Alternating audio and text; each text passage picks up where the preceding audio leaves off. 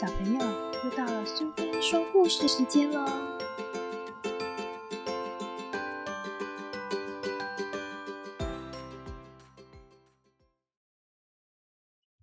今天的故事是《楼上的外婆和楼下的外婆》，作者是汤米·迪波拉，译者是孙晴峰，由台湾麦克所出版。当汤米还是个小男孩的时候，他有个外婆。还有个曾外婆，她很爱他们。汤米和家人每个星期天都会去看他们。外婆总是站在厨房里的大黑炉前面煮好吃的东西。汤米的曾外婆已经九十四岁了，所以她总是躺在楼上房间的床上。汤米叫他们俩楼上的外婆和楼下的外婆。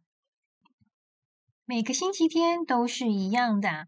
汤米跑进房子里，先跟外公和楼下的外婆问好，以后就一股劲儿的跑上楼去看楼上的外婆。吃点糖吧，楼上的外婆总是这么说。汤米打开衣柜上的针线盒盖子，拿出一些薄荷糖，盒子里总是有糖。有一次，楼下的外婆进来，扶着楼上的外婆坐进椅子里，并且用毛巾把她绑在椅子上，免得她跌下来。为什么楼上的外婆会跌下来？汤米问。因为她已经九十四岁了。楼下的外婆说：“我四岁，也把我绑在椅子上吧。”汤米说。从此以后，每个星期天，当汤米拿出针线盒里的糖果以后，楼下的外婆就上楼来，把汤米和楼上的外婆绑在他们的椅子上。他们俩就一边吃糖一边聊天。楼上的外婆跟他说了一些小人儿的故事。小心，那个帽上有红羽毛的家伙，他说。他很爱玩火柴，我会小心。汤米说：“看啊，他在那里啊。”他说：“就在发刷和梳子的旁边，看见了吗？”汤米点点头。当楼下的外婆忙完炉边的工作，烤好给汤米回家前吃的蛋糕以后，他会回到楼上来，把绑着毛巾的汤米解下来说：“好了，我们都该睡午觉了。”等他们睡醒了，楼下的外婆会帮楼上的外婆梳她银白美丽的长发，然后楼下的外婆拿起梳子梳自己的头发。绑个牛尾巴吧，汤米说。他就把长头发转啊转，转成圈圈，再盘到头顶上夹好。有一次，汤米的哥哥跑到楼上的房间，刚好看见楼上的外婆躺在床上，头发散着披在肩上，他立刻就跑开了。他像个巫婆一样，哥哥说。他才不像呢，汤米说。它很美的，吃冰淇淋喽！外公说。汤米和哥哥跟着他一起去冰淇淋店，有时候爸爸和舅舅也会一起去。当他们回来时，正是楼上的外婆吃点心的时刻。汤米端着盛有牛奶和饼干的托盘上楼去。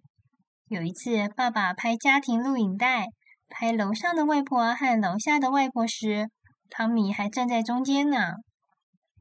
有一天早晨，汤米刚睡醒，妈妈就走进来和他说话。楼上的外婆昨晚去世了，他说：“什么是去世？”汤米问。“去世就是死了，她不能和我们在一起了。”妈妈这么回答。虽然那天并不是星期天，他们也到外公和外婆家去。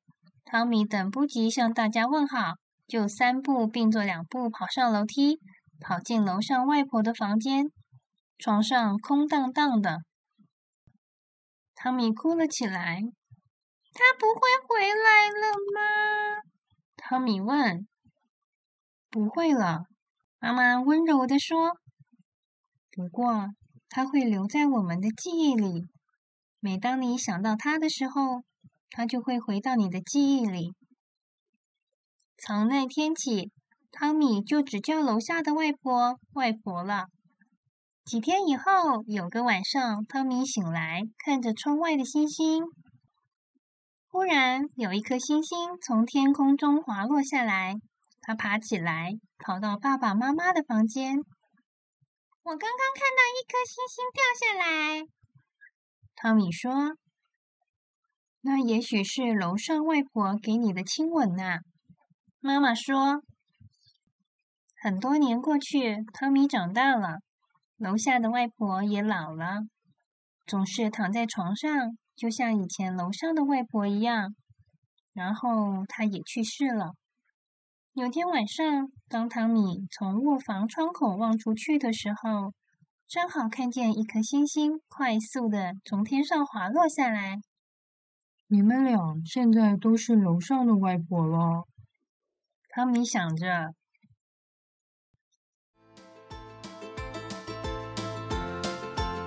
喜欢今天的故事吗？如果你喜欢苏菲说故事时间，别忘了追踪并分享频道哦！谢谢聆听，下次再见。